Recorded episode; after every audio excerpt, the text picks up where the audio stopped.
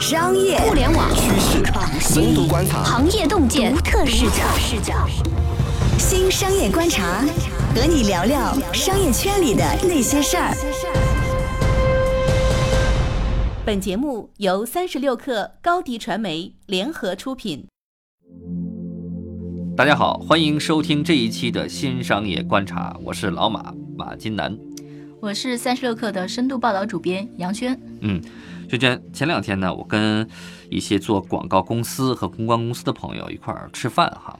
那么他们现在都是中年男人了哈，这个到了中年焦虑的这个时候，但是他们讲生意的这个事情啊，然后给我一个提醒，就他们觉得呢，现在生意越来越不好做了。广告公司、公关公司生意不好做，原因是什么呢？原因是广告主他们现在经常会跳开广告公司、公关公司，直接在和自媒体。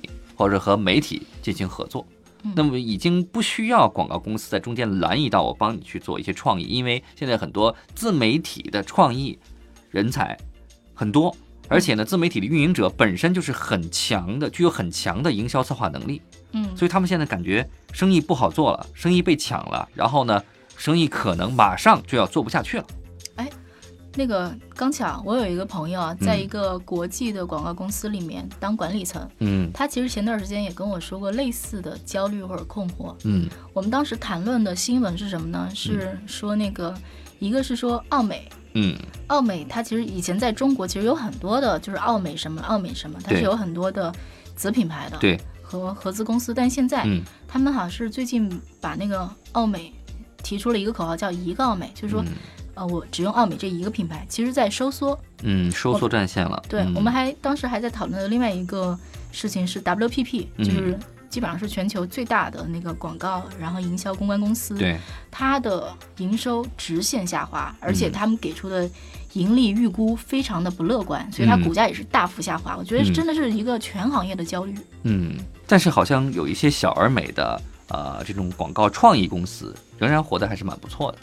比如说创意这个东西啊，其实你有没有发现，就是我们我觉得大家我们这个行业里的人讨论出来的一个结论是说，现在蹭热点越来越难了。嗯，你知道，就是所有的热点只要一出来，所有的媒体、自媒体都在往上扑。嗯，就是你早几个小时跟晚几个小时，嗯，然后早一天跟晚一天有非常巨大的差距。对。然后我觉得这个就是你刚刚提到说他直接跟媒体合作，嗯，或者是吧，就现在还有一些公司是跟小型创意机构合作，为什么？就是那种传统的臃肿的一个大奥美，他没有办法去快速的帮你去实现这个诉求，对吧？他可能需要在一个小时之内就要把这个内容铺出去，就营销策划内容就铺出去。但是如果通过一个中间商，也就是通过广告公司，他可能需要一周的时间，因为还要走合同，对吧？法务要审，还要开策划会。对吧？各种各样的问题。对，你知道那个鹿晗，鹿晗跟关晓彤宣布说：“大家好，介绍一下这首关晓彤。” 我印象中好多品牌，就是不是好多品牌，有好几个品牌，嗯，他们马上出一个，比如说创意，好像是把什么就摆个结婚证或者摆个什么，就这种就是十五分钟内搞定的事情。嗯，你如果换成以前那套体系，等你那套走完，这黄花菜都凉了。嗯，这可能是市场的倒逼的一个结果。对，还有一个例子是在那个中国有嘻哈这个事件里面，嗯，大家的这个转变都特别的明显，嗯，其实非常快，你就能看到什么支付宝啊，然后什么麦当劳啊，嗯，飞快就开始蹭这个热点了，迅速跟进，迅速就出了各种嘻哈歌曲、嘻哈广告歌，把中国有嘻哈里面的那些选手弄上来，然后唱自己的歌，嗯，这个整体就是包括像三六克当时还自己录了一个。rap，就是大家真是蹭热点速度都是超快的。你如果再慢慢腾腾做，你跟不上这时代了。这个我觉得可能就是随着小型化，或者说直接跟媒体合作，以及我觉得就是现在大量大家越来越多的养那种 in house 的 PR，而不是说我去找一个 agency，我找一个合作公司，嗯，就我自己人嘛，反应快嘛，我得自己赶紧做。一是省钱，二是反应速度会快，要缩短这个流程。对，没错，就是没有中间商赚差价。确实是，这和当年电商是很相似的哈，就是说我可以越过越过中间商嘛，就是我越过一批、二批、三批，对吧？然后直接的在呃网上直接去卖货，卖给消费者。对，对，没错。而且我觉得另外一个非常重要的转变是说渠道变了。嗯，这个话是什么意思呢？就比如说以前那个，就是我作为一个 agency，我的。就是好处是说我跟嗯所有的媒体谈合作，因为所有的线下媒体嘛，就是嗯纸媒其实都是很分散，每家的发行量都没有非常大。对，但现在我觉得整体的已经变成了，就是国外是 Facebook、Google，、嗯然后国内其实就是我们所谓两微一端，嗯就什么微信、微微博加上今日头条，嗯可能再加上一个腾讯新闻，然后这事儿就是大平台就 over 了，就媒体集中度变高了。对，那我为什么还要让中间商赚差价？就是以前可能就是我作为一个公司，我没有办法跟成千上上百的那个媒体打交道，那现在就算了，我自己搞了，啦。嗯，对，就之前的话呢，我需要在各个媒体，因为媒体多嘛，在各个媒体要谈价格，然后批量的采买，我能够达到一个很很优势的一个价格。现在你发现媒体就那么几家，嗯，对吧？大的广告客户，那么一年的这种广告采购量其实是蛮高的，它是可以完全跳过这个这个广告公司，我直接和媒体谈一个很优势的价格。广告公司在中间存在价值就变变弱了，而且呢，广告公司其实，呃，在某种程度来讲的话，他们的策划和营销的这种能力也在变弱。为什么？因为他们不是直接的这个媒体这个运营方，他们那么他们接收到新型的这种传播的这种案例啊，它的它是滞后的。对那么媒体反正我我自己我是最强的嘛，我知道每天有哪些新的东西出来，那么哪些是爆款，对吧？哪些文章比较有趣，对吧？那么因此说我们是有数据的，有数据，有数据在支撑，但是广告公司拿不到这个数据，数据全在这些像你说的两微一端的手里面。对啊，嗯就是啊两个一端的手里，而且两个一端肯定不会把这些数据分享给你一个 agency 的，凭什么？那 agency 其实你就是只剩下喝汤的份儿，就比如你跟那些量比较小的、更小一点儿，比如说我 agency 是做什么自媒体、微信嗯大号分发的，嗯，我就干这些活儿了。那嗯最大的那个部分其实已经不在我手里了。对，感觉有点像干一些拼缝的活哈。对，没嗯，错。非常尴尬。以及我觉得，就是我那个朋友，他当时跟我提了一嘴，他说其实他特别焦虑的就是数据，他们嗯作为中间商不掌握数据，我觉得这数据还体现在什么？嗯、我记得有一个我们采访对象曾经说过，嗯他当时给一个大的三 C 数码的一个厂商做提案，嗯就感觉就是差不离奇，我都要拿到这个单子。其实他们是中间数据公司，嗯但后来这个单子被一个大的电商抢走了。嗯就那个电商就直接说，那我就知道说，在我这个电商平台里，嗯，什么样的哪些人把你们加入了购物车，但是嗯。最后还没有下单，嗯。那我就帮你们去 push 这些人好了。嗯。嗯、我就记得那个，嗯、以前雷军在金山的一个就是合伙人，就是金山的前 CEO，他曾经讲过一个事情，就是说当年雷军跟他一块儿去做推销卖货，雷军总是卖的比他快，比他好。嗯后来雷军就笑他，就跟他说这中间的诀窍在于什么？说我每次就是卖，我都是卖给那些，比如手里拎着一个纸袋儿，嗯然后就是拎着一个，比如印着什么微软的 logo 啊，嗯就是他们肯定就是来买东西的。说你都就是随便铺是随便撒，随便找人去推销，嗯你肯定效率不如我了。嗯，那这个其实就是，比如雷军他们当时是用肉眼观察到的这个嗯数据。对，那现在比如说电商或者是其他的平台，他们嗯数字化的一个数据。嗯对，嗯而且我觉得现在所有的 app，他们其实对用户的监控都是非常严密的，嗯就是就是这个没有板上台面，但是私下大家都会说，比如说那个好多 app，它其实是会去你装了它，但是它其实是会扫描说你这个手机里面还装了一个什么其他的 app，嗯它会用你的位置，它嗯，其实是。尽可能的想要把你这个人的画像画的超更加，清晰。嗯。对，所以你说那个 agency 中间商怎么拼？嗯，嗯，他最后只能拼创意了。对，就是那些需要用人脑进行的活动，但这个东西又尴尬了。嗯。中间就是现在就是那个，当然这个趋势已经出现了有一阵儿时间了，嗯。就是很多小型的创意公司，他们在崛起，他们在出现，嗯。就是可能就一两个人、两三个人对、啊，创意的这个这个对，创意能手吧。对。啊，比如说像业内有趣的或者有名的案例，像那个我印象中几个月前，嗯。百雀羚做了一个一镜到底的一个那个。就那个东西，嗯那东西是一个很小的那个机构做的，而且我印象中小型机构有有一个叫什么 W 的，呃，还有小马宋啊，对王都在做。嗯。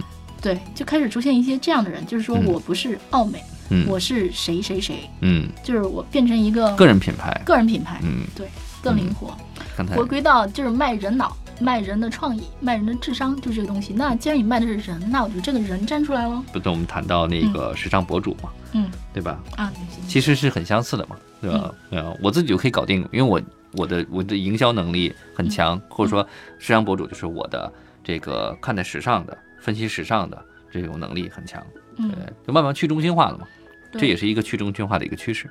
对，没错。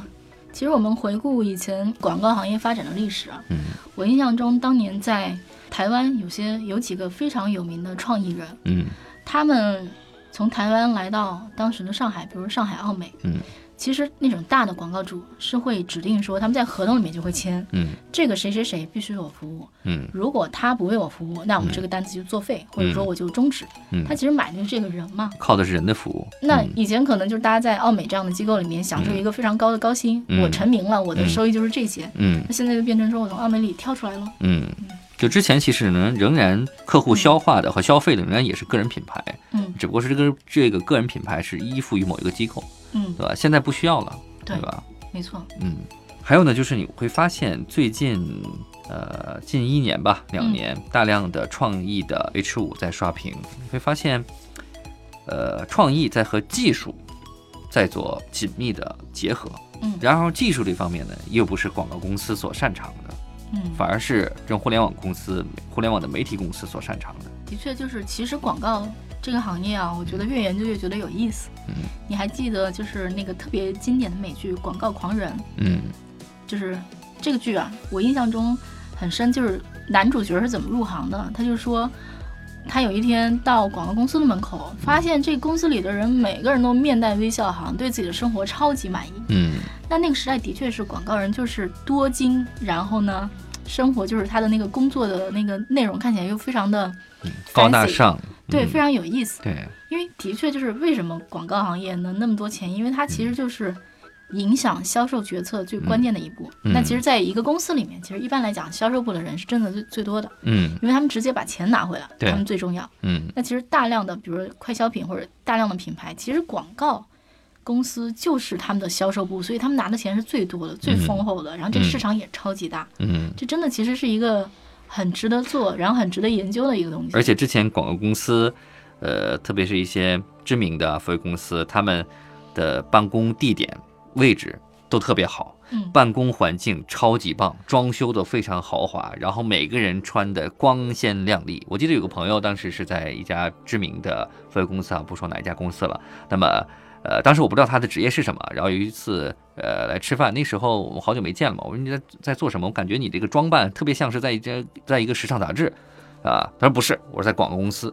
当时我们那那里人都这么穿，都非常非常的呃酷和时尚，对，然后看起来他们拿着开着好车啊，拎着好包，嗯是吧？呃，那时候大家都用现金的哈，打开钱包之后一沓一沓的现金，是吧？感觉很羡慕，对吧？对啊，所以你看《春娇与志明》里面嗯志明的职业，彭浩翔的设定还是一个广告人，对吧？对，所以说可能随着现在科技的发展，包括呃广告主他的需求的一些变化，那么越来越看到广告公司可能会出现一个没落的一个状况。但是我觉得另一方面呢，就是这个新的机会也在崛起。嗯我觉得其实比如说哈，我觉得像内容公司，它其实几条大的路，比如说嗯。某些路可能像一条这样，他去做电商了。嗯。还有一条非常大的路，就是说他转型为一个 4A 公司，嗯。比如说二根也是嗯短视频领域非常重要的公司。对。我记得我跟他们的首席运营官嗯。聊过天儿，然后其实他说他们这个整体的逻辑是全网分发，我追求的是那个浏览量，我追求播放量，同时嗯。我做一个视频，我提供给你创意，嗯，其实就是我帮你做传播，你嗯。给我的这个钱啊，其实是广告费。你看，也就是说，按照一条和二更的例子，我们看到它是第一个，我有创意；嗯第二个，我能制作，嗯对吧？第三个，我有媒介，因为我帮你去做了分发。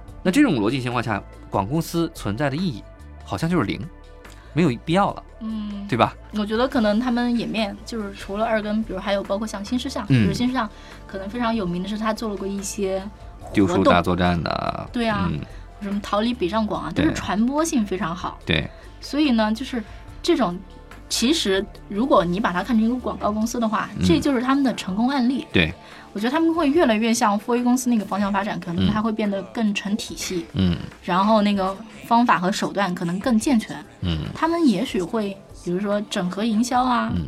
然后他们把什么案例嗯。跟什么视频，然后可能跟什么媒介购买结合起来，嗯，渐渐他们会变成全案公司，对，而且数据反馈更实时啊，嗯对他们可能就不是说我只给你做一个活动，或者我只给你做一个视频，我干脆把你的整个单子都拿下来喽。嗯那你给我的可能不是五十万，你给我的是五百万或者嗯五千万哦。嗯嗯，这恰恰吃掉的是传统广告公司原本应该赚的钱。对，就是广告的需求还在，嗯只不过这个东西它可能就是换了一种形式，钱到了新的人的手里，嗯但是整体这个市场还是非常有意思的。嗯，行，今天我们聊了广告以及广告市场的一些新的变化。那么感谢大家收听我们本次节目。如果你喜欢我们节目的话呢，就请点击订阅、转发或者评论。